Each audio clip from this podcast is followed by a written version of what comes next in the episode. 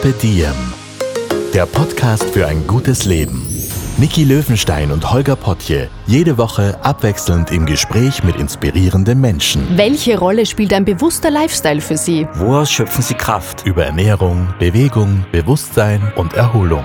Wie finden Sie die richtige Balance im Leben? Woran sind Sie gescheitert? Und wie sind Sie wieder aufgestanden? Wie gelingt Ihnen das? Was für Sie persönlich ein gutes Leben ausmacht. Carpe Diem, der Podcast zum Diem Magazin. Heute mit dem österreichischen Schauspieler Michi Ostrowski. Der heutige Podcast wird präsentiert von SOS Kinderdorf. SOS Kinderdorf wurde 1949 in Tirol gegründet. Heute, über 70 Jahre später, unterstützt SOS Kinderdorf Kinder, Jugendliche und Familien in 137 Ländern weltweit. In Österreich erhalten rund 3000 Kinder, Jugendliche und ihre Familien regelmäßige Betreuung. 1900 Kinder und Jugendliche wachsen in SOS Kinderdorf Familien und Wohngruppen auf. Alles über die Welt von SOS Kinderdorf könnt ihr im Podcast Dorfrunde auf allen gängigen Podcast-Plattformen und unter www.sos-kinderdorf.at erfahren. Hallo und herzlich willkommen beim Podcast von Carpe. Endlich kann ich mal sagen, heute mit einem Gast, den man nicht vorstellen muss, nur dann am Ende doch vorzustellen. Man kennt ihn aus zahlreichen Filmen, darunter Nacktschnecken, die unabsichtliche Entführung der Frau Elfriede Ott. Die deutschen Hörerinnen und Hörer kennen ihn vor allem wahrscheinlich aus den Tatort-Verfilmungen und als Gerichtsmediziner Günther in den Eberhofer-Krimiserien, zum Beispiel Dampfnudelblues, Sauerkrautkoma und Kaiserschmarrn-Drama. Er ist jetzt auch gerade, glaube ich, ganz frisch zurückgekommen vom Dreh vom neuen Eberhofer Krimi, ja? Reragu Rendezvous. Er ist Schauspieler, Moderator, Drehbuchautor und neuerdings auch Schriftsteller. Herzlich willkommen, Michi Ostrowski. Herzlich willkommen auch. Sehr schön. Du, im Frühling 2022 lief dein letztes Kinoabenteuer Der Onkel The Hawk. Anke Engelke, Simon Schwarzhilde, Dalek waren alle mit dabei und äh, das war ein ganz großer Erfolg in den deutschsprachigen Kinos. Jetzt ist es soweit. Ich, be- ich bekam einen Anruf von deinem Verlag und der dann meinte, du, der Michi hat ein Buch geschrieben, nämlich Der Onkel. Es kommt jetzt im November auch raus dazu und es ist dein Debütroman, richtig? Ja. Im November im Rowold Verlag erschienen. Du bist ab jetzt also nicht nur Drehbuchautor, sondern auch Schriftsteller. Offiziell. Kann man so sagen? Ja. Sehr gut. Lass uns doch gleich beim Schreiben bleiben Ja. und über Schreiben reden, weil du auch gesagt hast, äh, du hast eigentlich nie, ich habe ein Zitat von dir gelesen, du hast nie so ganz frei, weil du eigentlich immer am Schreiben bist und dadurch auch immer am Arbeiten. Das stimmt irgendwie, gell? weil man denkt, ah, das ist ein Schauspieler, der spielt halt in Filmen und so. Und dann hat man frei, oder ich weiß nicht, wie man sich überhaupt das Schauspielerleben vorstellt als Nicht-Schauspieler. Man denkt sich wahrscheinlich, man lebt in, in seiner Villa oder auf der Yacht den Rest des, des Jahres und dann dreht man einmal ein, zwei Filme und hat ausgesorgt. Aber die Wahrheit ist ja in unseren, in unseren Breiten, dass man meistens äh, nichts draht oder dass man zwei, drei Filme gleichzeitig trat und dass sie das überschneidet und dass die, die Arbeit eigentlich total unkontinuierlich ist und schwer planbar. Äh, und das ist natürlich für viele und unter anderem für mich eine total bescheuerte Situation. Also es ist ja furchtbar eigentlich. Man weiß nicht, wann man arbeitet, wird man zu einem Film gerufen etc. Das ist eigentlich ganz komisch. Aber ich habe mir immer sehr gut geholfen dadurch, dass ich eigentlich gar kein Schauspieler werden wollte und das immer so als schöne Beschäftigung gesehen habe, sondern ich habe auch immer schon geschrieben. Und das, komme, das ist jetzt die lange Wurst gewesen bis War zur wirklich Antwort. lang jetzt, ja? ja. Du kannst es sofort aushauen. Nur jetzt einsteigen. Ich schreibe leidenschaftlich gerne. Na, es ist sowieso, es, mir ist nicht fad, weil ich eigentlich immer irgendwas im Kopf habe, was auch geschrieben werden sollte. Und das kann ja eigentlich immer passieren. Ja. Also im Zug, wenn man wohin fährt, wenn man frei hat, unter Anführungszeichen, wenn man also jetzt nicht dreht oder Schauspiel irgendwo. Ja, und das, deswegen habe ich, glaube ich, ein anderes Verständnis von Freizeit und Beruf, weil sich das halt in gewisser Weise echt überschneidet. Sobald ich frei habe, kommt das Schreiben. Okay, das heißt, ist es Freizeit und Beruf gleichzeitig für dich? Es ist so schwer zum Sagen, natürlich ist Schreiben ein Beruf, und, aber ich kann, weißt du, was ich meine? Es ist so schwer zu trennen. Es ist ja, wenn du was schreibst, ist ja nicht so, dass du sagst, okay, heute schreibe ich und morgen ist einmal, morgen habe ich damit nichts mehr zu tun. Das arbeitet ja weiter. Das ist ja eine Geschichte oder wie, wie sich was entwickelt, das, das geht ja kontinuierlich weiter im Kopf. Zwei Dinge. Ähm, eins, A, was würdest, wolltest du ursprünglich werden? Weil es klingt jetzt so, wenn es Schauspieler nicht war. Du hast irgendwann mal, ich glaube, in einem Milchbetrieb gearbeitet, wie du noch sehr jung warst. Das wird das Ziel nicht gewesen sein. Ja. Und äh, B, das mit dem Schreiben, wie gehst du das an, das Schreiben? Weil ich, ich glaube, es schreiben ganz viele Leute da draußen, ganz viele für sich, mhm. ganz viele professionell auch. Es gibt nur noch Writers Block und ganz viele andere Dinge, aber ja. wie gehst du es an, wenn du Geschichten erzählen willst? Also das war eine ganz lange Entwicklung, bis ich gewusst habe, was und wie ich schreiben soll und möchte. Wie, wie so viele habe ich so in der Jugend angefangen zu schreiben und man hat nicht recht gewusst, was ist richtig und was ist die Sprache und irgendwie bin ich für mich draufgekommen, ah ja, also so ein Drehbuch vereint eigentlich vieles, was ich gut finde. Ich mag Filme, ich mag Dialoge, ich mag, ähm, was ich meine? Ich mag ich mag sowohl die Beschreibung, weil im Drehbuch beschreibst du ja. Wer war denn der erste Filmheld, Entschuldige? Ich, ich werde immer, es tut mir echt leid, ich werde immer wieder dazwischen quatschen. Na, Quatsch, aber, Ja, okay. Aber wenn du sagst, du magst Filme, die haben dich auch wahrscheinlich dazu geführt zum Schreiben. Was waren denn so deine ersten Wow, das ist arg zum, ganz schwer. Also, ich erster so, Kinobesuch. Erster Kinobesuch war, glaube ich, äh, ja, Walt Disney-Verfilmung. Mhm. Äh, Comics-Verfilmung, Walt Disney, ganz, da war ich sehr klar, mir wahnsinnig gefürcht. Böse Hexen waren im Spiel. Okay. Ähm, ich glaube, ich habe sogar Winnetou einmal in einem Kino gesehen. Also, ich rede 70er Jahre. Ja, ja, gerade damals reden wir. Und Winnetou war sicher ganz ein wichtiger äh, Einfluss, aber mhm. ich habe auch die Bücher gelesen, zum Beispiel. Mhm. Oh, aber der Film war und der Held und diese Geschichte, das war natürlich ganz, ganz was Besonderes schon, hat mich schon geprägt, ja. ja. Ähm, aber sonst die Filmhelden, mir hat auch Wojciech von, äh, von Werner Herzog mit Klaus Kinski in der Titelrolle total umkraut, wie ich den gesehen mhm. habe. Da war ich aber auch nicht alt, aber vielleicht also zwölf. Also unterschiedliche Filme haben mich geprägt. Ich habe nie, auch, aber genauso Jerry Lewis und Louis de Finesse, weißt du, was ich mhm. meine? Sowas. Das also Klassiker genauso, der Comedy. Ja, schon, ja. Die, und äh, Laurel and Hardy. Mhm. Also dick und doof zu schauen, hat mich sicher genauso äh, geprägt für alles, was ich heute mache, wie jetzt irgendwelche anderen Filme, weiß ich nicht, mit Alain Delon oder weißt du, was meine, so mhm. Filmhelden halt, die mhm. man so kannte. Aber ja, das, das ist jetzt äh, ein sehr un. Ähm, soll ich sagen, das ist einfach nur ein kurzer Auszug, was mir halt schnell eingefallen ist. Aber tatsächlich zum Schreiben kommen bist du dann du hast immer gern geschrieben und hast dann aber, ich glaube, du hast beim Theater auch gestartet in Wahrheit, oder, deine Karriere? Ja, ich habe im Theater im Bahnhof gestartet, weil ich einfach aus in Spaß Graz. in Graz, ja, mhm. weil ich neben dem Studium einfach äh, ein bisschen was anderes machen wollte, ohne, also ohne Hintergedanke tatsächlich. Mhm. Ich habe einfach mal gedacht, ja, das klingt lustig und dann hat mir jemand gesagt, geh doch mal zu der Theatergruppe hin, die machen was Gutes und so, so bin ich da irgendwie reingerutscht.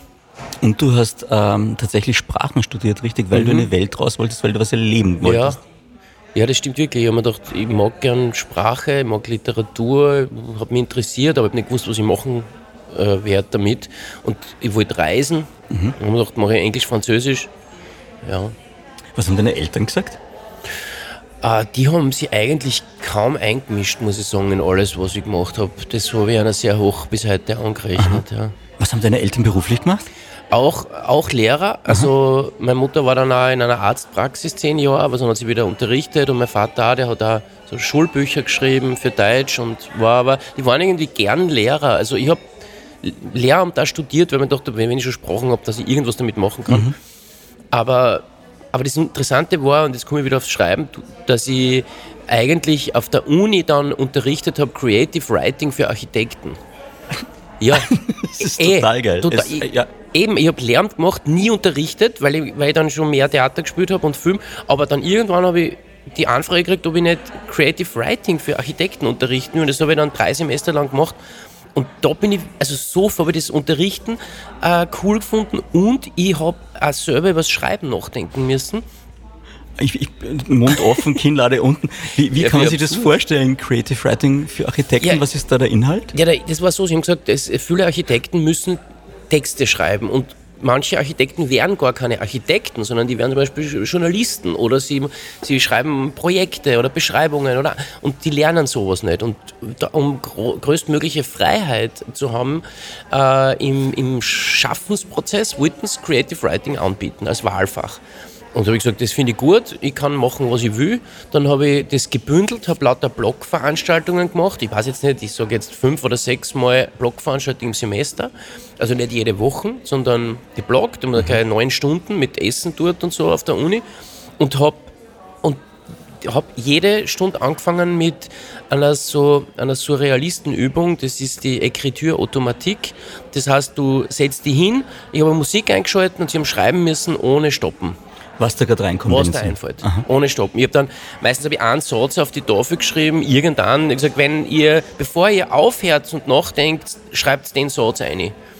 Das ist sozusagen das, das ist ein Aufhänger, wie ein Mantra, mhm. ja, aber das muss man nicht. Ich habe mhm. gesagt, das, das könnte man machen, aber das hat für mich die größte befreiende Kraft gehabt, dass man die Leute einfach schreiben lässt mhm. und das beantwortet ein bisschen auch die Frage, wie man ans Schreiben rangehen mhm. soll. Nämlich aus dem Unterbewusstsein arbeiten, nicht sie äh, durch ein Ziel oder ähm, Aufgabenstellung, die komplex ist, hemmen lassen, sondern einmal versuchen, sie hinzusetzen und dem zu vertrauen, was rauskommt. Mhm. Einfach schreiben, nicht aufhören. Mhm. Ungefähr zu fünf, bis zwischen fünf und sieben Minuten. Okay. Mit Musik. Ja.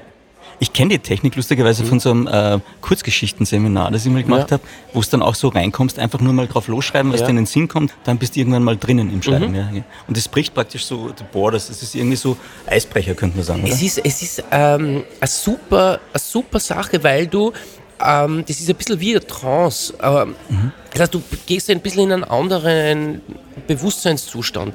Du musst aufhören, alles zu hinterfragen. Du sagen, ah, ist, das, der Satz jetzt gut, ist das Wort jetzt richtig, ist es und du, du, also, genau, du schreibst. Es geht nicht darum, wie gut das ist, was du schreibst, mhm. es geht darum, dass du schreibst. Und das ist ja extrem pfiffig von den alten Surrealisten. Les vieux Surrealistes. Die haben nämlich schon gewusst, wie man sich selbst überlistet. Und so geht es. Und das, das befreit total. Das ist total toll, weil du sagst es genau, es ist selbst überlisten sich selber und den, den Kritiker in sich auch überlisten. Genau, ja. Indem man einfach, einfach tut. Ja, voll.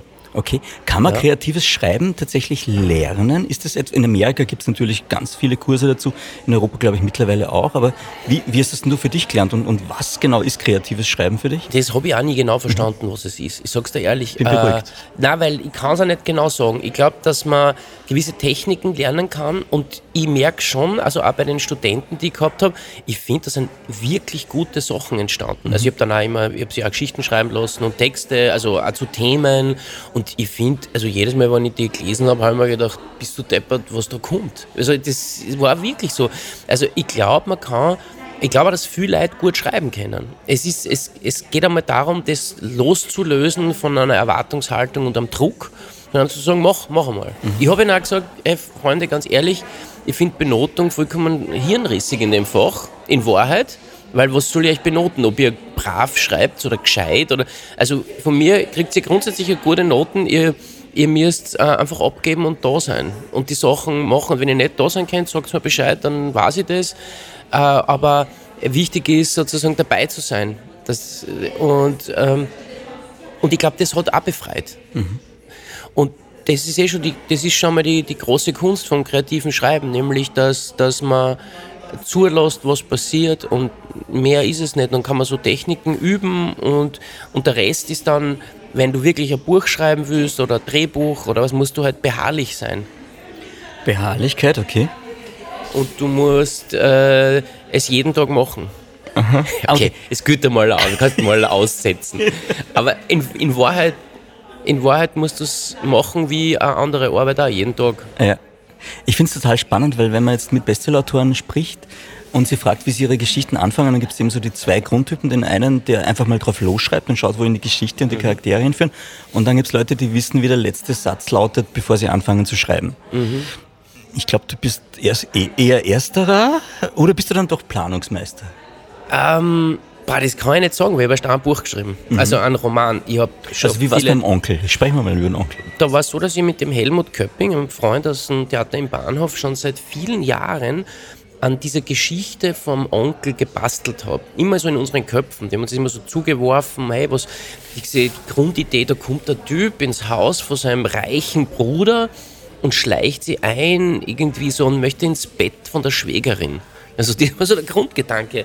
Und dann denkt man sich, okay, dieser Bruder ist reich und der ist ins Koma gefallen. Man weiß nicht, warum ist er ins Koma gefallen. Und dann haben wir so nachgedacht, okay, und so haben wir angefangen zu spinnen eigentlich und diese Geschichte zu uh, uns auszudenken und zu überlegen, was uns Spaß machen würde zu erzählen, welche Situationen. Ah, da gibt es ein Nachbarspaar, das äh, im Film gespielt von Hilde Dalig und Simon Schwarz und da gibt es auch sozusagen amoröse Verflechtungen und, das, äh, und dieser Onkel kommt in diese reiche Gegend, er selber als Streuner und Tagedieb und Fallspieler und auf einmal brechen alle Sehnsüchte und Wünsche und Ängste, auf einmal bricht alles auf dort, wo er hinkommt. Er, alles, alles, was er, an, alles, was er angreift, ähm, explodiert, im Guten wie im Schlechten. Also es ist einfach ein spannender Typ, der nicht einordnbar ist.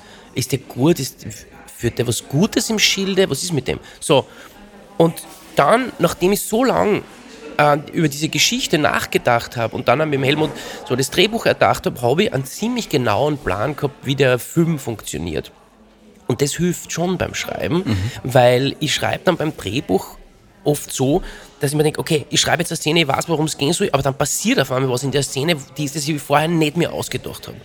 Ah, okay, jetzt sagt er das oder macht das und das habe ich mir, kann ich mir vorher nicht ausdenken und dann führt es mich woanders hin. Moment, das heißt, der Charakter spricht dann mit dir eigentlich oder, oder wie passiert ja, das? Du, ja, also es gibt ja Leute, die behaupten, sie kriegen so ein Eigenleben. Die Figuren, die man erfindet und die, die sprechen dann auch zu einem. Ist es bei dir so oder ist es. Also ich finde es jetzt nicht so im schizophrenen Sinn, dass ich jetzt, äh, aber man ist ja jeder natürlich, man ist ja jede ja. Figur. Ja. Aber ich, ich finde es eher beim Schreiben, auf einmal kommst du auf was drauf, selber, wo, wo eine Figur oder eine Geschichte hin abbirgt. Mhm. Und das ist ja wieder so, da sind wir wieder bei der Ekritur-Automatik. Es ist in Wahrheit ein unbewusster Vorgang teilweise. Mhm. Bam, auf einmal kommt was. Und und diese Mischung zu finden aus einem Plan, einer Struktur, die du für ein Drehbuch unbedingt brauchst und trotzdem der Freiheit abzubiegen, die hat es für mich total braucht. Und nachdem ich dann das Drehbuch geschrieben gehabt habe ähm, und schon so viele Jahre Notizen gehabt habe und mein Kopf und meine Bircheln voll waren mit Gedanken zu dem, habe ich mich irgendwann wieder, wie ich den auch geschnitten habe, den Film, hingesetzt und gedacht, jetzt schreibe ich was Neues mit der Geschichte. Also eine neue Form, eine neue Sprache. Mhm. Natürlich habe ich viel Dialoge übernommen, weil die Dialoge und die Arbeit die lang. Aber du musst für einen Roman dann eine eigene Sprache finden. Und mir hat es sehr geholfen, dass ich gewusst habe, wie es ausgeht. Ja, klar. Das Hilfe, kann ich mir vorstellen. Ja, das hilft schon. Ja, ja, klar. Aber es ist ein ganz anderes Format in Wahrheit, in dem du dann arbeitest. Ja. Ne? Das heißt, du musst ganz anders arbeiten. Dann ja, total. Gab es irgendwie so Low-Points, so, so Durchhänger, wo du sagst, boah, ich weiß nicht, wie das hingeht, ich habe zwar das Drehbuch geschrieben, aber ob ich das als, als Roman erzählen kann? Ne?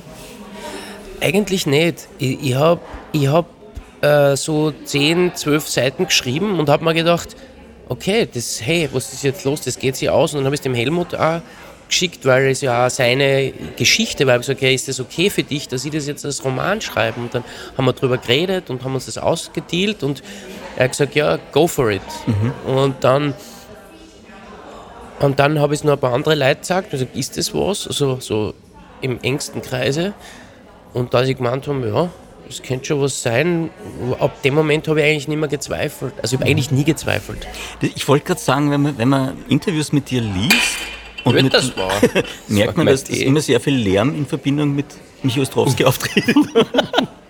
Nein, aber tatsächlich, wenn man die liest, hat man das Gefühl, oder auch wenn man jetzt mit Menschen spricht, die dich ein bisschen besser kennen oder in dem Umfeld sind, also Zweifel passt da irgendwie, zumindest von außen, nicht in das Bild rein von Michi Ostrowski. Wahrscheinlich ist es total anders, kann gut sein, aber du wirkst sehr, ich sag's mal, in der Mitte. Ich kann mich total verschätzen. Aber du wirkst so, als würdest du wissen, wo du stehst und wo du hingehst. Kann man es so sagen? Ähm, das ist eine total komplexe Frage, weil, wie soll ich sagen, du kannst dir gar nicht vorstellen, wie viele Hürden wir zu, zu nehmen hatten, um diesen Film zu machen, den mhm. Onkel. Das ist, also. Überraschend das jetzt tatsächlich, ja? Das war wahrscheinlich die härteste äh, Arbeit meines Lebens. Wochenlang nicht gewusst, ob Finanzierung steht nicht, es mhm. abgelehnt, dreimal abgelehnt, dann die Anke Engelke nicht, nicht erreicht, weil sie gesperrt war. Also der Cast ist nicht gestanden, das Geld war nicht da. Wir haben private Sponsoren aufgestellt, die uns den Film den Arsch gerettet haben. Ja. Also war und dann den, unser Hauptproduzent, der sich dann irgendwann einmal zehn Tage bei mir nicht gerührt hat, weil er so fertig war, dass er es nicht geschafft hat, den Film zu bringen. Weißt du, ich sage, ja, Alter, es ist ja keine Schande. Und ich sage, ja, aber das kann doch nicht sein. Und ich sage, ja, eh, aber wir machen das. Und dann, dann haben wir gesagt, okay, dann machen wir es ohne Geld. Dann mache ich den Film ohne Geld. Mit dem Helmut, da haben wir einen Scheiß drauf, Miniteam. Aber wie macht den Film? Mhm. Und ich glaube, ich war mir nur ganz, ganz sicher, dass ich den Film machen will. Aber wie scheiße schwer das war, das kannst du gar nicht vorstellen. Und, und wie das dann irgendwie äh, geschafft war, habe ich mir dann gedacht, so und jetzt mache ich das nur, was, was ich allein machen kann. Was, ein Film ist 2,7 Millionen Euro, 50 Leute am Set jeden Tag. Mhm. Äh, so viele Befindlichkeiten. Und als, und als Autor setzt du an einen Laptop, schaltest eine gute Musik ein und sagst, let's go. Stimmt, es kostet nicht so viel, ein Drehbuch zu schreiben für dich selber, das stimmt tatsächlich. Ja, ja also Teuer ein Roman, ich meine, das Drehbuchschreiben ist auch noch easy. In Wahrheit weißt du aber beim Drehbuch, das ist ein Zwischenstadium, also das ist sozusagen das Stadium, bevor was anderes passiert. Mhm. Nur ein Drehbuch für sich zu schreiben ist nichts. Mhm. Und das, das, das denkst du natürlich immer mit und du tust die kontrollieren und sagst, kann ich das, kann keinen Autounfall einschreiben, weil das können wir nicht, das können wir nicht finanzieren in Österreich. Also solche Gedanken, man hat ja solche Gedanken, logisch. Ich verstehe das. Du weißt ja, du kennst dich aus mit Filmen, also so, falls ihr euch wundert, warum es da im Hintergrund so laut ist, äh, das liegt jetzt nicht, wir haben jetzt kein Tonband eingespielt, sondern wir sitzen... Das ist meine Großfamilie. Mehrere Dutzend Menschen. Also Michi Ostrowskis Großfamilie hat im Hintergrund Platz genommen. Oder aber wir sitzen in deinem verlängerten Wohnzimmer. Es passt eigentlich beides zusammen.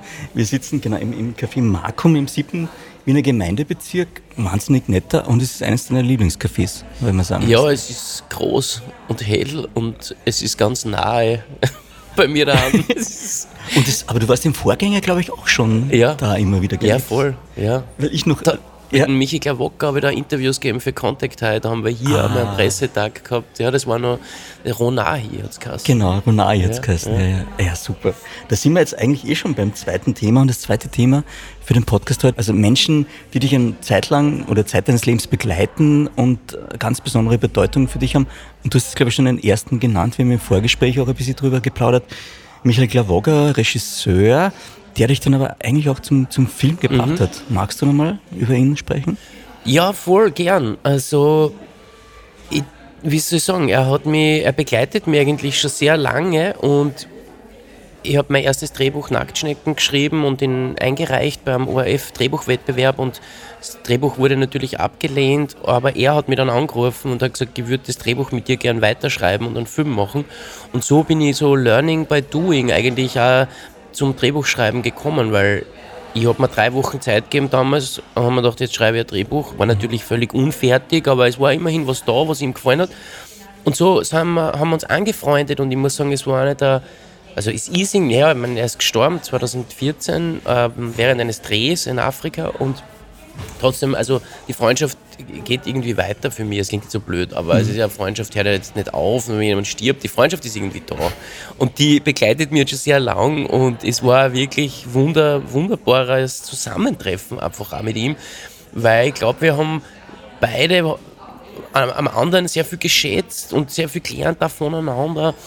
Und er war einfach so ein, generöser Mensch, der mich mitgenommen hat, der mich wirklich wahrlich mitgenommen hat auf, auf eine große Reise. Und die Reise hat geheißen, äh, hinein in den Film. Michi Klawocker war halt einfach äh, ein Freund, der, der mir sehr viel gesagt hat, der mich mitgenommen hat und gesagt, äh, im wahrsten Sinne des Wortes mitgenommen. Er hat mhm. mich mitgenommen in den Schneideraum, was mhm. er geschnitten hat, was er gemacht hat. Er hat mich mitgenommen zu einem befreundeten Cutter, der gerade Hundstage geschnitten hat vom, mhm. vom Ulrich Seidel. Weißt du, was ich meine? Also mhm. ich habe einfach überall reingeschaut und ich bin äh, wirklich im wahrsten Sinne des Wortes der Bur vom Land einmarschiert und mhm. habe ihm gesagt, äh, so, aha, ja, cool. Und, und Nacktschnecken, da geht es auch um das, was der was der Michel Wellbeck immer beschreibt, die Ausweitung der Kampfzone. Und hat gesagt, Nacktschnecken und Wellbeck, was ist so quasi, aha, und ja sicher. Und was, wir haben uns über ernsthaft und lustig und sehr viel Blödelei eigentlich den Dingen angenähert, haben aber, glaube ich, beide immer schon ein sehr ähnliches Gefühl gehabt, was wir wollen und was wir lustig finden. Mhm. Und was wichtig ist im Leben. Mhm. Und das war dann für dich der Einstieg praktisch ins Filmbiss und da mhm. wusstest du dann aber, ich bin da, ich bin gekommen, um zu bleiben sozusagen. Ja. Ist, ich fühle mich da wohl. Es war so, er hat zu mir gesagt, schau, wenn Nacktschnecken ein Erfolg wird, dann wirst du weiter drehen als Schauspieler. Das war eine sehr pragmatische Ansage und er hat recht gehabt. Ja. Ganz einfach. Ja. Es, es war ein Erfolg und ich habe weiter Filme draht. Ja, und ich fand es dann auch sehr schön, weil ich glaube auch bei Elfriede Ott bei der Sache, das war ja dann, äh, glaube ich, in Graz gedreht, auch oder in Steiermark Ja. gedreht. Und eigentlich ein Genrefilm, also mh, Komödie. Ja. Ja, aber schon sehr ungewöhnlich.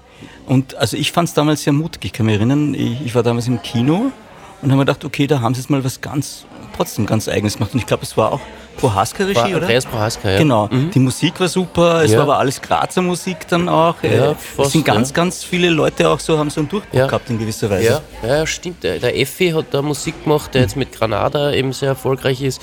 Es waren viele gute Bands. Ähm, der Daniel Prohaska hat den geschnitten, der jetzt auch Regisseur ist. Also es war ja tolle Zusammenarbeit auch mit zwei Grazer Autoren, Uwe Lubrich, Alfred Schwarzenberger, die das erfunden haben, die Geschichte. Ja, das, das war auch ein Projekt, das viele, viele Jahre ich versucht habe zu also pushen, würde man heute sagen. Also ich habe das Drehbuch am, am Produzenten gegeben und so. Also es hat aber, glaube ich, sieben Jahre gedauert, bis das gemacht wurde. ja, es ist immer so. Man muss, man muss einen langen Atem haben. ja.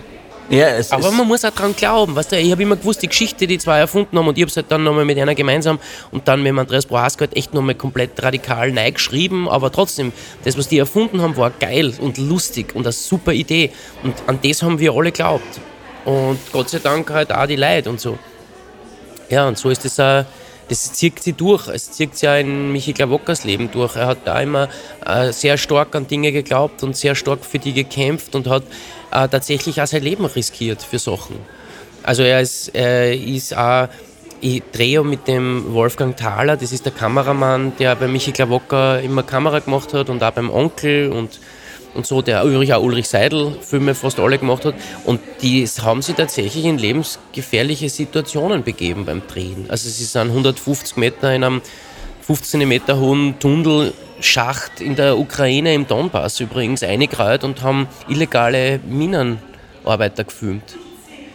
Also das ist, also wenn du mir das sagst, grau 150 Meter in einen Schacht eine, der 50 Zentimeter hoch ist, dann kannst du mich jeiken. Da renne ich davon. Weil, und das haben die gemacht.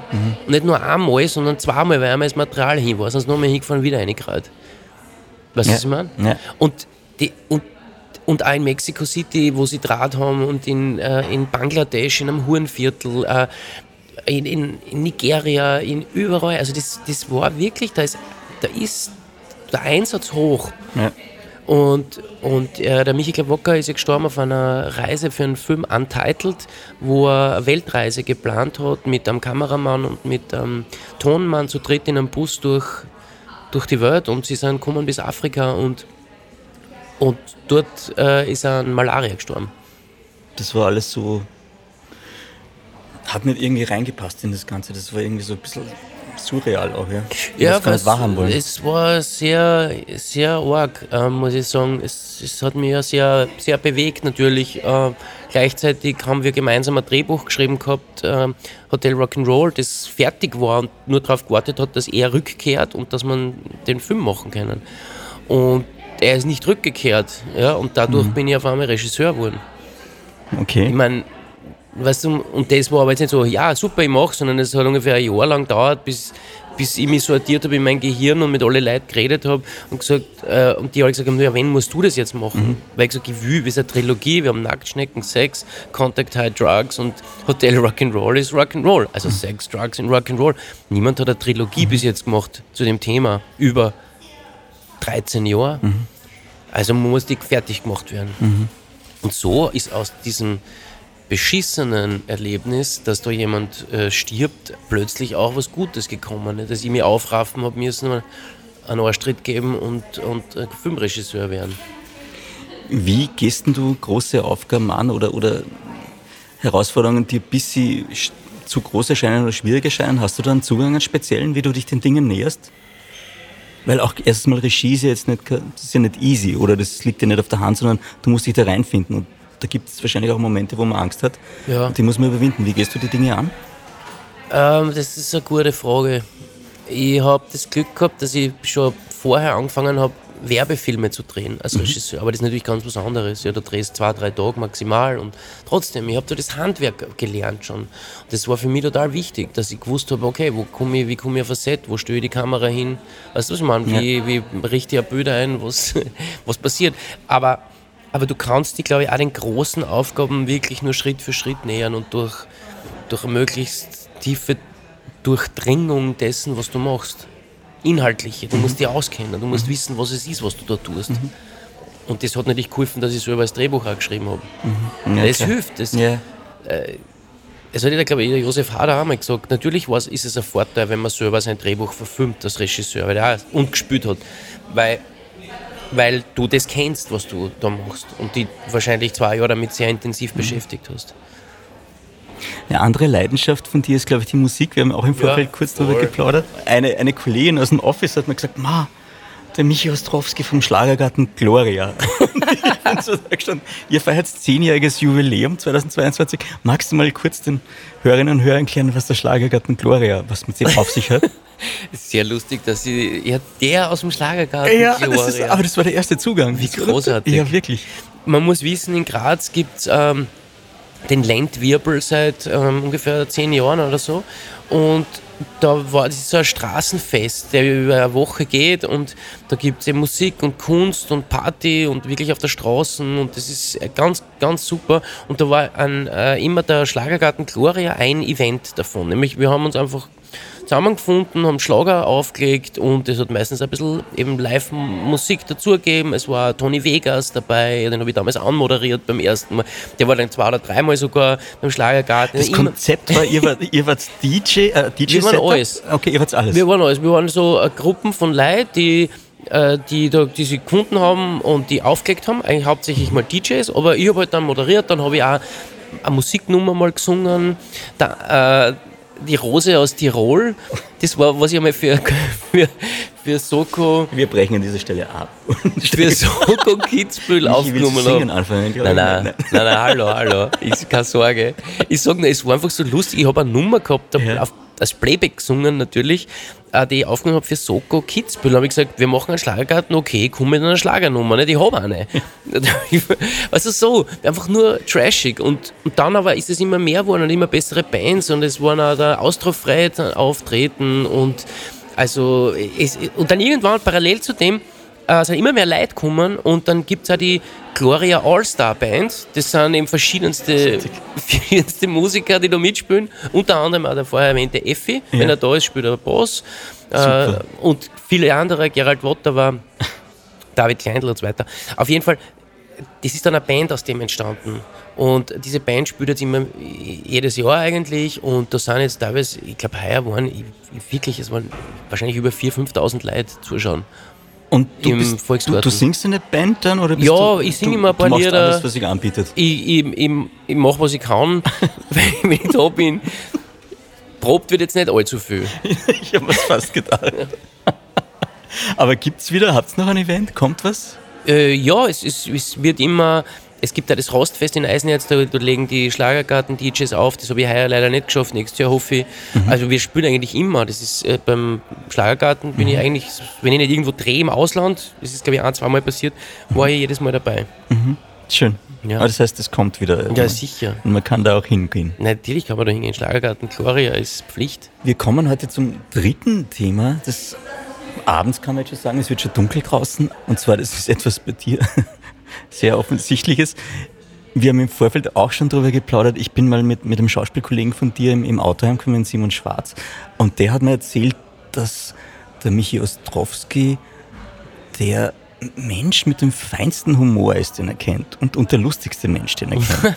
und ich fand es total schön und witzig, weil ich halte den Simon eigentlich auch für ganz lustig, weil man aus der Reserve locken kann. Sehr, wirklich lustiger Mensch. Ich ja. finde es total großes Kompliment von ihm. Ich kann mich leider nicht mehr daran erinnern, was man, er hat mir dann irgendeine kleine Szene erzählt und das war, wir haben dann beide lachen müssen. Eben, da hat er dich, oder hast du ihn angerufen und irgendwas war im Hintergrund. So. Oder es war noch irgendein Videocall oder irgendwas. Es war nur einfach wahnsinnig großartig schön, ja. Ja, ja, ich glaube, ich weiß, was es war. Ja. Mhm. Und, und ich dachte mir, okay, dann holen wir uns doch mal ein paar Lektionen in, in, Richtung Humor ab. Du kommst ja in unserer Gesellschaft mit Humor ganz, ganz weit, kommt mir vor. Also du bist auf jeden Fall mal beliebt, ja. Oder man ist schnell mal beliebt, wenn man einen Witz hat, einen Schmäh hat. Ja, es hilft, ja. Ja. Und es hat auch immer schon funktioniert in der Rolle. Also wenn wir jetzt vom, vom Mittelalter und den Hofnern ausgehen, wenn man eine Geschichte zurückbringt, das geht sich bis jetzt aus. Man kann auch Dinge sagen, die man sonst nicht sagen könnte, glaube ich. Mit Humor funktioniert das ganz gut. Das stimmt. Ja? Seid das jetzt Fragen, die ich beantworten? Nein, das sind überhaupt okay. keine Fragen. Nein, nein, nein, ich frage nicht. Aber Ja, ich ja, finde es ich total gut, schön, ja. dass du Mhm. mitarbeitest. Ja, ich arbeite. Ja, ja, ja, ich, ja, ich bin voll, voll dabei. Ich rucke immer näher ran ans Mikro. Ja, du kannst, jetzt kannst du ins Mikro reinbeißen gleich. Also Charlie Chaplin hat gesagt, ein, ein Tag ohne Humor ist ein verlorener Tag. Ja. Er hat es auf Englisch gesagt, aber er hat gesagt, ja. Schau, jetzt hat es funktioniert. Na, aber jetzt mal ganz, ganz basic. Ich glaube, bei dir ist es so eine Grundeigenschaft deines Charakters, aber kann man Humor und, und, und Witz, kann man das lernen? Kann man sich da weiterbilden, so wie du gesagt hast mit kreativen Schreiben? Ähm, boah, ich glaube, die Beschäftigung ist wichtig, dass man sie. Also, es, ist, äh, es beginnt wahrscheinlich bei der Erziehung, wenn du mit Kindern Schmäh und Gaudi machst. Mal auch ganz kleine Kinder, Babys sogar checken Schmähs. Also das ist, äh, wenn du ein Baby, das dort liegt, die Zunge ausstreckst und bäh machst und die Zunge wieder verschwinden lässt, ja, oder auf die Nasen druckst, die Zunge fährt raus und dann lässt es wieder verschwinden. Das Lachen, es lachen Babys sehr früh und ich glaube, so, das, ist die, das ist die Erziehung, das ist das, was man eigentlich als Eltern den Kindern mitgeben kann und das hört eigentlich nie auf. Also du kannst, wenn du Schmäh fährst mit den Kindern, dann checken sie das. Also das, da springen sie dann drauf an und ich glaube, so trainiert man Humor, weil das später werden sie Kinder wahrscheinlich an lustigen Dingen erfreuen. So glaube ich, ist das, das, ist, das muss man ihnen wirklich mitgeben. Und ansonsten kannst du äh, die, die natürlich auseinandersetzen, insofern, als du lustige Sachen machst. weißt du, was ich meine? Du kannst, ich meine das, das ist deine eigene Entscheidung. Ja? Du, du kannst äh, du, du kannst irgendwie sagen, okay, ich gehe jetzt, äh, was ist jetzt, ich gehe jetzt den ganzen Tag äh, irgendwo einkaufen und suche beim Ikea nach ein paar Schrauben und dem und dann verbringst sechs Stunden damit in dem Geschäft herumzuirren und findest das ganz furchtbar und die Luft ist grausig und es stinkt.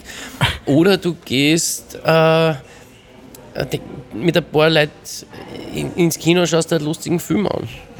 Und hast da Gaudi noch und setzt dich zusammen und gehst was trinken. Ich, ich verstehe, so einfach ist es. Du, du schaust dir dick und doof an im Fernsehen, ist auch gut. Ja. Also was, was ich gelernt habe an den, an den Basics ist, dass eins ist Timing, dass das ganz wichtig ist. Das jetzt, jetzt reden wir über die Technik. Jetzt reden wir über die Technik. ja, jetzt ja, haben wir, so, sind wir schon in der Technik. Das Ja, gefällt mir. Okay, ja. Also Technik, Timing, Basics. Basics, ja, Ja. Okay. Kann man trainieren, nehme ich an, oder? Ich glaube schon. Ja. Du kannst das abschauen, du Ja. schaust dir gute Komiker an und Ja. lernst, also auch beim Zuschauen lernt man ja, und denkst, aha, ja, okay, wie setzt man Pointe, passt.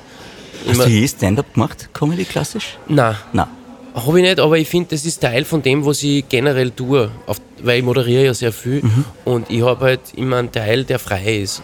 Und, und den immer, äh, der entweder so ein bisschen grob geschrieben ist von mir selber, Absichtlich grob geschrieben, damit Ja. dann der Regisseur nicht weiß, was passiert und du hast deine Freiheiten und kannst improvisieren. Ah ja, ich verstehe das. Es ist so, es ist sehr lustig. Es war ja, es war so, die Romy-Gala hat mir die Barbara Schöneberger moderiert und ich habe so die ganzen Laudationes, also die ganzen Lobreden gehalten. Und dann war so, äh, kriegen wir vielleicht deinen Text? Und ich habe gesagt, na. Ach so, aber wir müssen ungefähr wissen, ja, ungefähr so lang. Aber wieso kriegen wir den nicht? Ja, weil äh, ich ehrlich gesagt nicht will, dass man wer einredet. Aha. Ja, und bei der Generalprobe dürfen wir das dann wissen? Ich sage, bei der Generalprobe ungefähr. Aber weißt du, es hat was damit zu tun, dass man sich Freiheiten bewahrt und dass man ähm, nur spontan reagieren kann. Es, es kommen immer Leute daher und wollen die einkasteln. Das musst du jetzt sagen und das ist dann das Stichwort und daraufhin machen. Ich sage, na, das geht nicht. Weil es kann sein, dass in dem Moment, wo ich auf der Bühne stehe, was passiert, was spannender ist. Und Ja. dann mache ich das. Und es kann sein, dass ich in dem Moment äh, eine Reaktion aus dem Publikum kommt oder ich weiß nicht sonst was und auf das will ich dann eingehen. Und das ist, glaube ich, äh, das ist so die Re Restfreiheit in einem geschriebenen Text und ich finde, das hat was mit Stand-up zu tun. Ich, ich muss jetzt eine Zwischenfrage stellen. Wie kriegst du deine Ideen? Ist es, du siehst irgendwas auf der Straße, gehst irgendwo vorbei aus den Augenwinkel, nimmst das wahr und sagst, ah, geil. Ah, ein Auto, Vorsicht, es kommt, es kommt am Gehsteig daher. Ah, Idee, ich sollte mich in den Hauseingang zwängen. Solche Sachen meinst Ah, okay. du? Ja, ja, meine ich, genau das ja, ja, meine ich. ja. Aber es ist tatsächlich so, also du willst das improvisieren lassen, weil du weißt, es kann was passieren und es kann es viel besser machen, als es irgendwie geplant sein könnte. Okay. Also ich schreibe normalerweise, wenn ich auf der Bühne bin und moderiere, schreibe ich einen Text, weil da gibt schon auch lustige Dinge, die einem einfallen können. Und das ist auch eine Art von Recherche notwendig oft und sagst, okay, aber dann gibt es dann noch so einen Moment dessen, was noch passiert und das spüren die Leute, das, davon bin ich ganz stark überzeugt, Leute spüren, wenn du im Moment bist auf einer Bühne. Die, die, das ist eine unausgesprochene Sache. Du merkst es bei schlechten Moderatoren, du merkst, die halten sie an, an, an Dingen, die sie sich vorher überlegt haben und handeln sie wie so an so Seilen dahin und sagen, und du weißt, so, ah, das ist gestürzt und so und du denkst, du weißt nicht genau, was es ist, aber irgendwie kommt es unlocker. Und ich finde gute Moderatoren, da gibt es ja einige, also weil die Anke Engelke zum Beispiel, ja, die, du merkst einfach, da, da fliegt noch was anderes mit. Harald Schmidt? Ja, auch bei dem, äh, der ist wieder so ganz ein anderer Style. Ja, der hat es sicher auch, ich finde am besten kannst du Teddy Tecklebrand, falls du den kennst, Teddy jetzt muss- Comedy. Ah doch, das war Riesenstar der mit in, äh, eh in Deutschland Emerson. und Österreich. War das die erste Ja. Staffel? Oder? Ja, genau, bei LOL. Genau, Ja. absurden, ähm, was, hat er, was war das sprechende Ding, das er da mit hat? Ich weiß das war, ja, Igel, glaube ich. Igel, ja, ja. ich weiß nicht. Ja. großartig. Nee, er ist, er ist für mich einer der äh, absolut besten Humoristen und Komiker, der Teddy. Und es ist immer leicht, über jemand anderen zu reden, weil da hat man eine gewisse Distanz und über sich selber ist immer peinlich. Aber bei ihm kann man sagen, der, der, der, der, der tut immer so free floaten irgendwie. Du weißt immer, ein Teil ist überlegt und der Rest ist einfach komplett frei, was er jetzt macht. Und ich habe ihn gesehen live, also das ist unfassbar. Die Leute, die, die hängen an seinen Lippen und das ist dieses, dieser Moment, dass du nie weißt, was passiert als nächstes als Publikum. Und das macht es unverwechselbar. Aber das kann natürlich auch scheitern, das Ganze. Sicher. Aber er hat keine Angst. Ja. Und das ist das, was das Unfassbare ist. Er hat keine Angst davor. Und ich, hoffe, also auch bei mir, ich, ich habe auch keine Angst. Ja. Ich habe keine Angst. Ich, hab, Ja. ich kann scheitern, ich weiß es, es kann, Ja. ich kann echt in die Hosen gehen. Aber mein Gott. Und mit dem Wissen dahin zu gehen, das macht äh, das ist ein Schuss Wagemut. Sehr schön. Man müsste dich auch jetzt gestikulieren sehen. Ja, klar. Die- Die Hörerinnen versorgen gerade viel und die Hörer. Aber das heißt, es, es ist eigentlich auch so eine gewisse Schönheit im Scheitern. Ich, ich scheitere natürlich lieber nicht auf der, auf der Bühne, aber ich meine, ich, ich kann ein super Beispiel haben, die, die, bei der Nestor Gala habe ich einmal äh, äh, nur Laudatio gehalten und da bin ich als Nikolaus aufgetreten und, da, und, bei der, und ich bin halt mit dem Lied ein, mit einem, Lied, einem Nikolaus-Lied eingezogen, verkleidet als Nikolaus und was ist passiert? Ich glaube bei der ersten, bei der ersten Loge bin ich angekommen und hat mir die, Hau- die Nikolausmütze runtergehauen. Boing, ist so runtergehängt neben. so. Und die Leute haben geglaubt, es ist gewollt Ich wahrscheinlich. weiß es nicht. Es war, es war egal. Ah, schön. Es ist wurscht. Es ist im Endeffekt egal. Man muss einfach dazu stehen, was passiert. Ja, und ganz viel ist im Moment sein tatsächlich, gell? Also in dem, dem Flow, Ja. den du beschrieben hast, äh, wenn du Ja. da drin bist, weil da kann ja nichts passieren, gefühlt. Ja, es ist, äh, es ist ähm, eben diese Mischung aus äh, Wagemut und Frohsinn. Schön. Aha. Ja. Wagemut und Frohsinn. Wagemut und Frohsinn. Neue Podcast. Carpe Diem, Wagemut und Frohsinn, unsere heutige Folge. Dann erzähl uns, Ja. um jetzt mal kurz abzulenken, auch etwas äh, Bewegung, Sport, Thema für dich? Ja, du merkst, ich, ich, ich tue immer herumnesteln und versuche bist aufsetzen. unruhig und, ja, ja. ja, ja mein, also Rückenschmerzen. Ich hab, Rücken, ja. Ich habe tatsächlich letztes Jahr ziemliche Probleme gekriegt, weil ich äh, mich nicht erholen habe können. Ich habe irgendwie vier Filme gleichzeitig draht und das ist keine gute Idee. Und, und deswegen, ja, ist für mich Sport ein großes Thema. Ich kann derzeit noch nicht so volle Kanne. Aber was machst du normalerweise? Ich mache, also ich habe normalerweise mache ich gar nichts, ich keine Zeit. Fußball. Ich schaue Fußball und Tennis im Fernsehen. glaube, ich Und wenn ich mal wütend drauf bin, schaue ich Judo. das ist ganz angenehm, das geht immer recht schnell. Also, wenn meine Aufmerksamkeitsspanne sehr gering ist, schaue ich einen Judo-Kampf. Der dauert drei Minuten. Dann ich schlafen. Herr Ostrowski. Ja, ja. Also ich spiele gern Tennis. Ich, muss, ich will wieder Ja, was anfangen. Ich habe wieder angefangen zum Tennisspielen jetzt. Erklärung, weil es machen ganz, ganz viele Schauspieler machen das Tennis. Oder, Echt? oder Ex-Fußballer machen auch gern Tennis. Also pro ich spiele doch alle Golf, oder? Ja, hätten wir jetzt angenommen, aber lustigerweise findet man dann ganz viele am Tennisplatz, höre ich dann immer von Geschichten. Ja, ich habe als Kind viel Tennis gespielt. Ich habe du gut? tatsächlich, ja, als Kind, also Jugendlicher war ich gar nicht so schlecht. Ich habe so Meisterschaft gespielt, aber halt, was die am Land, aber trotzdem mit den Mhm. Herren immer, das war immer gut, so als 14, 15, 16-Jähriger bei den Herren mitspielen, da habe ich schon, schon was gelernt.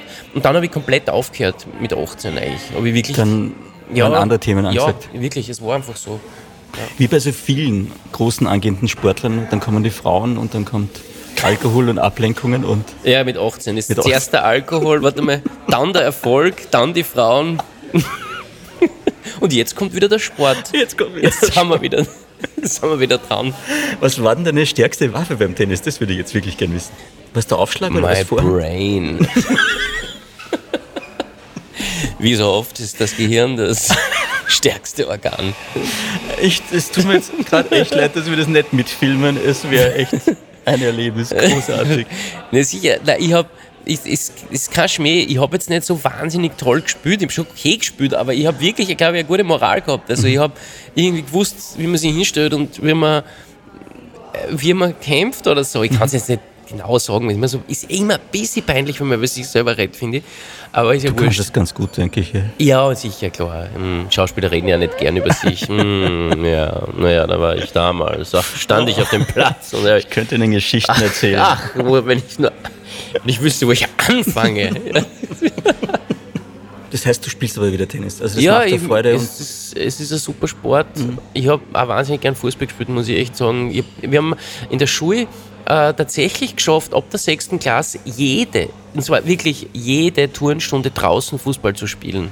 Und zwar, wenn es geschnitten hat und wenn es gerenkt hat, es war wurscht. Wir haben zu unserem Turnlehrer gesagt, wir wollen nur Fußball spielen. das ist schön. Und der hat das dann wirklich durchgehen lassen. Ja, das war unmöglich. Wir haben genau dasselbe gesagt, aber wir haben immer Volleyball spielen müssen. Das ist ein Das andere Albtraum. Ergebnis. Was ist, wenn es gesagt hättest, wir wollen nur Volleyball spielen und du darfst Fußball spielen, überleg. Ja, scheiße. Ja, Wahnsinn. Ja, jetzt sagst du es ein bisschen spät, ja. Aber du kannst nur, jetzt kannst, kannst nur Fußball spielen, Holger. Ist noch nicht zu spät. Stimmt, ja. ja. Wir müssten wieder mal ein Team machen. Stimmt. Ich glaube, der Simon spielt eh auch, der Simon Schwarz. Der Manuel Ruber, glaube ich, spielt auch eigentlich, oder sie sagen alle, sie spielen. Sie sagen alle, ich glaube, aber Ja. tatsächlich, die, also ich glaube, die spielen mehr als ich, weil ich dauernd umeinander fahre, weil ich wohne ja in Graz und in Wien und ja, drauf. immer noch. Ist es noch immer ja, so, dass ja, du voll, ja. Also Graz ist eigentlich mein Hauptwohnsitz Mhm. und ich fahre sehr viel herum und das, ich habe einfach keine Regelmäßigkeit. Das ist das Problem beim Sport. Das kann ich bei dir total schwer vorstellen, dass du keine Im Zug regelmäßig... ist es wirklich schwierig Ja. zu sporteln. Ja. Ich habe noch eine total nette Geschichte äh, entdeckt. Im Kurzprofil deiner Agentur steht nämlich über dich unter der Rubrik Mehr Informationen, wenn man das aufklappt. Ja, Dialekte, diverse österreichische, indisch, indisch, russisch und du hast eine Dankesrede für den Nestorpreis in Englisch mit russischem Akzent gehalten. Äh, ich habe eine Dankesrede für Nestroy in russischen Markt. Was? Ist das alles erfunden? Das ist alles, alles ein Blödsinn. Alles falsch. Ist es tatsächlich? Nein, ich hab, weißt du, was ich gemacht habe? Ich hab, ich hab damals diese, wo ich gesagt habe, diese Laudatios, da, Laudationes, äh, beim, bei der Romigala, da habe ich manchmal, in, da habe ich in verschiedenen Dialekten einfach das, und, und auch auf Englisch, damit, damit man mich entdeckt, also und so. Also das habe ich gemacht, ja, ja, sicher. Weil ich habe mir mal eine Laudatio gehalten, beste Schauspielerin, und da ist nachher der Til Schweiger gekommen und hat gesagt, nee, so jemanden wie dich gibt es in Deutschland nicht. Und so, dann hat er mich tatsächlich engagiert für, für Coco 2 und also meine deutsche Karriere gestartet im Kino. Und dann haben wir gedacht, okay, probier das Ganze jetzt auf Englisch, weil vielleicht geht es dann in Hollywood los und so. Und deswegen. Und ich habe es dann aber auch mit Russisch und Japanisch und Französisch. Ja, aber hey, man weiß ja nicht. Man weiß es Man weiß ja nicht, wer im Publikum ist. Ja, eh. Ich verstehe es total. Das ist schön. Aber eins kann ich noch schnell erzählen. Ich habe, wie ich noch sehr unbekannt war in, in Wien, bin ich eingeladen worden vom Wien-Museum äh, für einen Qualtinger. Da war Qualtinger quasi Qualtinger ein Genie. jetzt bitte erklären für die deutschen Helmut Zuhörer. Qualtinger, Ja. der vielleicht wichtigste Einfluss für ungefähr alle Schauspieler, Kabarettisten in Österreich, der ein, ein Gesamtkunstwerk war, der Typ. Äh, Helmut Qualtinger war Sänger, Kabarettist, Autor, Schauspieler, Beobachter, glaube ich auch. Menschenbeobachter, unglaublicher Impersonator, hat Leute nachgemacht und er hat so Pranks gemacht, also Practical Jokes. Er hat Leute angerufen äh, mit verstellter Stimme und hat da zum Beispiel gesagt, er ist ein Agent aus Hollywood und er möchte einen Burgschauspieler nach Hollywood und hat die Leute einfach wirklich großartig verarscht. Ist mal als Eskimo-Dichter am Westbahnhof verkleidet angekommen und mit hat das Briefpapier vom Pen Club gestohlen und hat die Einladung an einen Journalisten geschrieben und ist dort als Eskimo-Dichter, ich weiß nicht, Naboku oder so, wie man sie genannt hat, gekommen, im Bölzmantel mit Bölzhauben Und die Leute haben geglaubt, das ist echt, ja. Und sind dort hingekommen und haben ihn begrüßt. Was ist solche Sachen? Und auf jeden Fall im Sinne dessen haben sie mich gefragt, ob ich nicht äh, was machen will zur Eröffnung der Qualtinger Ausstellung. Und ich bin, ich habe gesagt, okay, okay, habe ich nachgedacht und bin halt als russischer Linguist angereist. Und das, vielleicht ist das auch die, die mhm. Verwechslung und habe dort mit russischem Akzent, also ich, Moskau, habe ich geredet und habe einen Vortrag gehalten über die Vokalisierung im Werke von äh, Qualtinger. Vokalisation. Und habe dort einen Vortrag gehalten und, war natürlich nur Humbug, nur Schwachsinn. Und und dann, dann, ist der Museumsdirektor zu mir gekommen und hat gesagt, neben ihm ist eine Dame gestanden, die sich aufgeregt hat, dass die Leute so viel lachen über den armen Russen. so, so 20 Prozent waren sie sicher, dass der echt ist. Und, und das ist ganz bitter gefunden, dass er ausgelacht wird. Was aber auch schön ist irgendwie. Spricht doch für die Menschlichkeit gleich. Ja, voll. Bin nachher eh zu ihr hingegangen, habe ich ein Würstel, ein Würstel ausgegeben und ein Kracherl. Ich habe nämlich auch ein Zitat von dir, das jetzt ganz gut passt. Ähm, gegen Fake News helfen nur gut ausgedachte Geschichten, hast du mal gesagt. Echt? Das habe ich gesagt? Bist du schon wieder wahrscheinlich auf der Agentur? Ich sollte mal überarbeiten. Cooles Zitat. Ja. Ich fand das äh, jetzt aber doppelt schön, weil ich kann mich erinnern, ich habe äh, einmal beim Filmfestival bin mit Nick Nolte zusammengesessen und er hat mir irgendwie, also erst hat er ganz viele Frauengeschichten erzählt und dann hat er mir erzählt, ähm, nämlich bevor wir das Interview dann gestartet haben, hat er gesagt, du, bei mir ist es übrigens so, äh, ich sag so 80 Prozent erfinde ich die Geschichten und 20 Prozent sind dann Wahrheit. Aber äh, ja, nur zur Info. Und ich habe gesagt, Moment, äh, heißt das, was ich jetzt kriege, kann alles sein, aber es wird unterhaltsam. Ja. Spannend. Total spannend. Und das war nämlich und wenn man jetzt ein bisschen in, in Hollywood sich auskennt, dann zahlen halt die PR-Agenturen, damit die Schauspieler da sind und Zeit verbringen mit den Journalisten. Mhm. Und wenn dann der Schauspieler sagt, du, ich erzähle jetzt einfach erfundene Geschichten, weil es mir einfach Spaß macht, dann ist das ein total spannendes Konzept auch. Und das war aber auch sein Zugang, wo er gesagt hat, äh, weil äh, die Leute müssen über ihn nichts wissen. Aber das war tatsächlich auch unser Zugang bei Nacktschnecken, beim ersten Film. Wenn Michi Klawocker hingesetzt und haben wir so über diese Pressekampagne und dann haben wir gesagt, wir erzählen nur irgendwas. Wir erzählen nur ausgedachte Geschichten, wir nur, und da hat es Fake News noch nicht gegeben, mhm. ja, das war 2004. Und wir haben gesagt, na, wir erfinden alles, also wir werden uns nicht in die Karten schauen lassen. Einfach so, weil, mhm. es, weil wir eigentlich auch nicht antreten wollten mit dem, ja, also jetzt sagen wir, wie toll das war und das war so ein, schöne, also so ein schönes Erlebnis und die Dreharbeiten so. Das hat uns überhaupt nicht interessiert. Und insofern ist mir das sehr, sehr nahe, mhm, die, diese Art äh, des Zugangs. Inzwischen habe ich das ein bisschen geändert, weil ich auch älter geworden bin und man kann jetzt nicht irgendwie, also ich finde, man kann jetzt nicht 20 Jahre gleichen Schmäh reiten.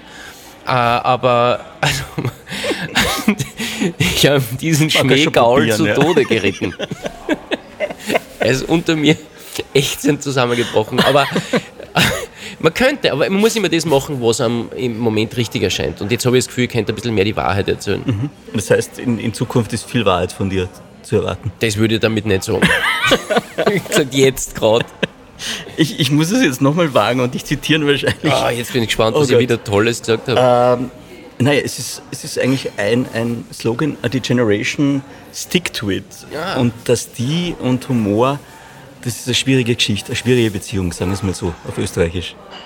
Ja, Was meinst du damit? Ja, das, ist auch der Helmut Köpping und ich, mit dem ich viel zusammen gemacht habe, da haben wir mal so eine, eine Show gemacht, eine, Fernseh, eine Fernsehshow und da war so, waren so von der europäischen European Broadcast Union, EBU, die machen auch den Song Contest und da war es die Übertragung von den Wiener Festwochen. Das war in 20 Fernsehkanäle und da kommen also Jungs dann so im Anzug um die 38, 40 Jahre alt und setzen sich an den Tisch und sagen, okay, so what's your plan? Uh, how are we gonna do that? Und wir haben gesagt, naja, wir würden ganz gern haben, dass ihr auf der Bühne sagt, dass eben äh, in Schönbrunn ein Gorilla ausbrochen ist und dass der, es sind ja 30.000 Leute am Rathausplatz und dass, dass der jetzt eventuell kommen könnte. Und, und die sind dort gesessen und haben uns angeschaut, so wie, was, was ist das? Was ist jetzt los? Es ist ein, ein Albtraum ist jetzt passiert. Das sind jetzt Typen, die vorhin Sachen machen, die wir nicht kontrollieren können.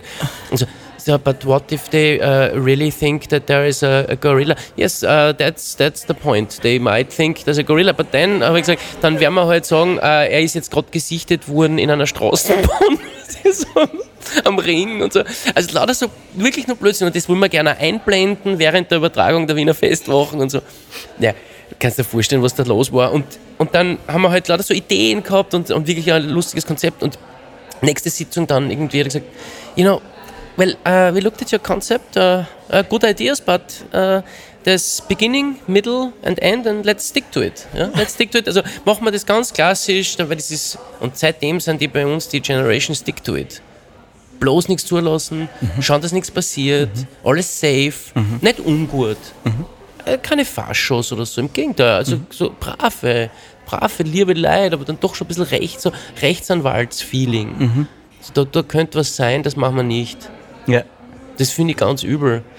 Das ist sehr, sehr breit mittlerweile in der Gesellschaft. Ja. Vielleicht auch, weil, weil die Zeiten sehr schlecht einschätzbar sind gerade. Vielleicht fördert es das auch wieder. Also ich glaube, dass ganz viel Übel, das in der Gesellschaft vorherrscht, aus einer Repression und Zurückhaltung und nicht ausleben kommt. Und ich bin jetzt, weißt du, der grenzenlose Hedonismus, das meine ich jetzt nicht, sondern äh, es, es, es geht einfach darum, dass man sich ein bisschen was zugesteht, ja, dass man, dass man einander Dinge zugesteht. Ja, du kannst so sein, ich kann so sein.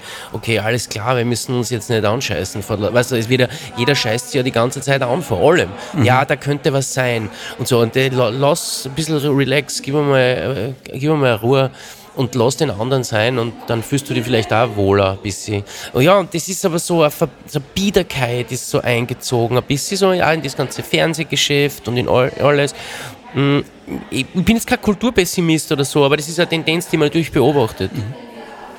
Ja, das ist so eine Vorhersehbarkeit, die da einerseits Sicherheit gibt, aber die es dann nicht spannend macht, ja, sondern da ist ja, halt alles... Ist, ja, das, genau, das ist es. Das ist die Generation Stick to it. Also mhm. wir, wir haben es planbar, überschaubar und wir gehen kein Risiko. Ja.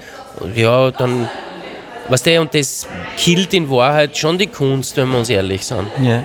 Ich finde es interessant, weil auch das, das, Thema jetzt ganz oft aufkommt bei Humor und auch bei Kabarettisten und Political Correctness und wie sie damit umgehen. Also in mhm. England sind sie da recht weit, habe ich das Gefühl. Und was heißt weit? In welchem Nein, in dem Sinn, dass sie sich da wenig äh, drum scheren. Also ich, ich überlege, Monty Python würde heutzutage gar nicht mehr gehen, vom Humor her, ja. Es lieben ganz viele Leute Monty Pythons heute noch. Also ja. ich frage mich, wer. Also natürlich verschieben sich auch immer wieder die Parameter und man denkt da anders drüber nach. Ich habe mit der Anke Engelke, wie wir gedreht haben, den Onkel, viel drüber geredet. Ja. Was wir, sie sagt, sie würde heute viele Figuren so nicht mehr darstellen, weil das für sie nicht mehr geht. Sage ich, ja, wieso? Ja, also es ist kein leichtes Thema. Es ist nicht so, dass ich sage, ich habe da jetzt den absolute Wahrheit mit Löffel gefressen, ich weiß, wie es geht, überhaupt nicht. Aber, aber es, ich glaube, es lieben genauso viele Heiden und Monty Pythons wie damals. Es gibt halt eine, eine, eine gewisse andere Öffentlichkeit, die lautstark sagt, das geht nicht.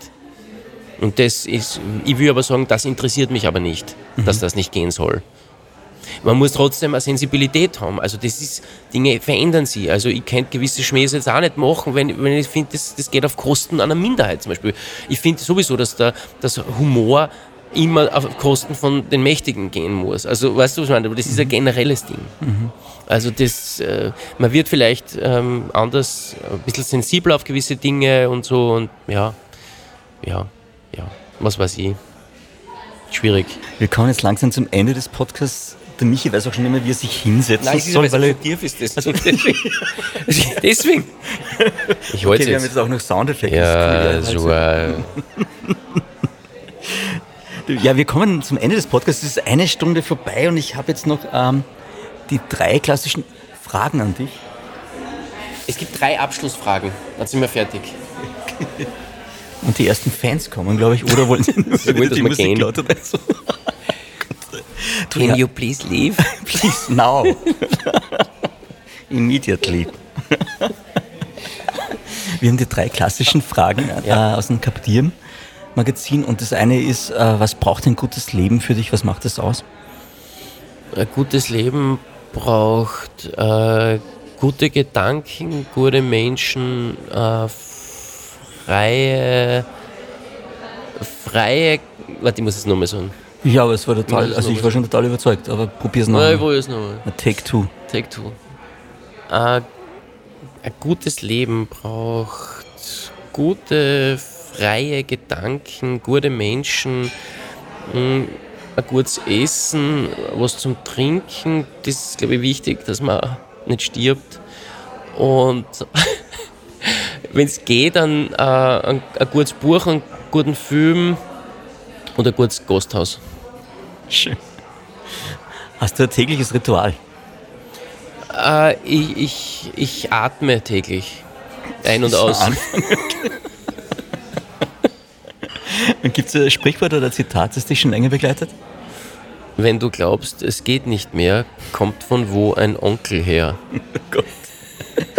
Es ist schon genial. Es ist dann auch noch, es ist dann noch PR, dann noch Merchandising im ja, kommen wird. Das, das, das, Warte, du musst jetzt den, den, den einen Ding auch machen. Und jetzt, du sagst jetzt, okay, wir machen jetzt, jetzt mache ich was mit dir. Ja? Okay. Du sagst jetzt irgendeine Seitenzahl ja. zwischen 1 und 320 und ich schlage das Buch mhm. auf und lies vor, was da steht. Okay, warte. Ähm, 325. Scheiße, das hat nicht funktioniert. Okay. du bist zwischen 1 und 320. Okay, 319. Okay, okay, nein. Wir gehen auf 73. Sag, pass auf, du sagst 73? Ja, 73. Das ist mein Geburtsjahr, das ist gescheit. Na ja, schau. Okay. Also, Mike streichelt über das Bild, über diese Frau. Neben ihr sitzt sein Bruder. Mikes Daumen bedeckt jetzt dessen Gesicht. Er will ihn nicht sehen, wie er vorne thront und seinen Platz scheinbar schon gefunden hat an der Seite der Frau, während er Mike hinten sitzt wie ein Anhängsel. Ein Anhängsel mit Sprengkraft und Wut und mit einem Schwadron an aufgestauten Gefühlen, die nicht aufzuhalten sind. Das bin ich, denkt Mike, und er kennt sich nicht wieder, aber er spricht es in Gedanken aus. Das da am Foto war ich und das bin ich immer noch. Ich bin derselbe Mensch. Wir werden das, was wir sind, aber niemals werden wir es kapieren. Okay, ich habe jetzt Michi gerade den Mund zugehalten. Ihr wollt jetzt das ganze Buch noch tatsächlich weiterlesen. Aber wir müssen hier aus dem. Was, willst du jetzt schon aufhören? Ich habe gerade erst angefangen. Großartig. Aber es gibt auch Lesungen mit dir, dem kann ich das entnehmen, oder? Es gibt Lesungen mit mir. Ist es geplant, oder? Habt ihr ja. schon eine gehabt? Es waren Lesungen in äh, Graz, Wien, Linz, Innsbruck, Baden, St. Pölten und es kommen Lesungen äh, noch dazu und zwar sicher schon in Berlin mit Sven Regener gemeinsam cool, und schön. in Köln mit Anke Engelke. Ah, voll schön. Das ist dann aber alles im nächsten Jahr oder kommt es noch? Im nächsten Jahr, im äh, Februar nächsten Jahres. Das ist doch schon mal ein Tipp. Also unbedingt hinschauen. Und ich sage jetzt mal Danke und ich, wir haben es geschafft. Ich hoffe, äh, dass meine Familie nicht zu laut war im Hintergrund. Unterschiedlich würde ich sagen. Sie waren manchmal aufgedreht und dann waren sie wieder das ganz Mein Onkel, der war so laut.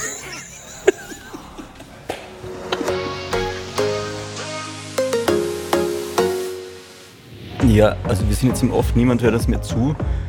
Der Michi hat nicht reagiert auf meine imaginäre Zeitkapsel, die ich vorhin hingelegt habe. Es mit einem Buchtipp einfach.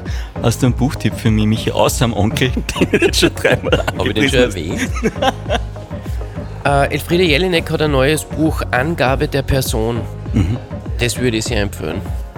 Cool, du hast sicher schon reingelesen. Ich habe schon reingelesen, sicher. Entschuldige, die Jelinek hat mein Buch gelesen, jetzt lese ich es auch. Eigentlich nur Rache.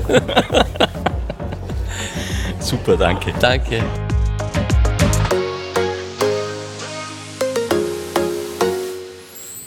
Dieser Podcast wurde präsentiert von SOS Kinderdorf. SOS Kinderdorf ermöglicht Kindern ein liebevolles Zuhause in Würde und Wärme, unterstützt sie und ihre Familien in schwierigen Lebenslagen und sucht gemeinsam mit ihnen Wege aus der Krise. Erfahre mehr über die Arbeit von SOS Kinderdorf unter www.sos-kinderdorf.at. Mehr von Carpe Diem gibt es auf Soundcloud, Apple Podcasts, Google Play oder Spotify. Jetzt abonnieren und liken. Wir freuen uns über eure Kommentare und sind direkt über podcast.kpdm.live erreichbar. Das Diem Magazin erscheint alle zwei Monate. Besucht auch unsere Social Media Portale auf Facebook, Instagram und YouTube und unsere Website carpediem.live. Carpe Diem, der Podcast für ein gutes Leben. Nächste Woche kommt unsere Weihnachtsepisode. Niki Löwenstein im Gespräch mit Alexander Meyer vom Verein Mut der sich für die Kleinen und Bedürftigen sozial engagiert.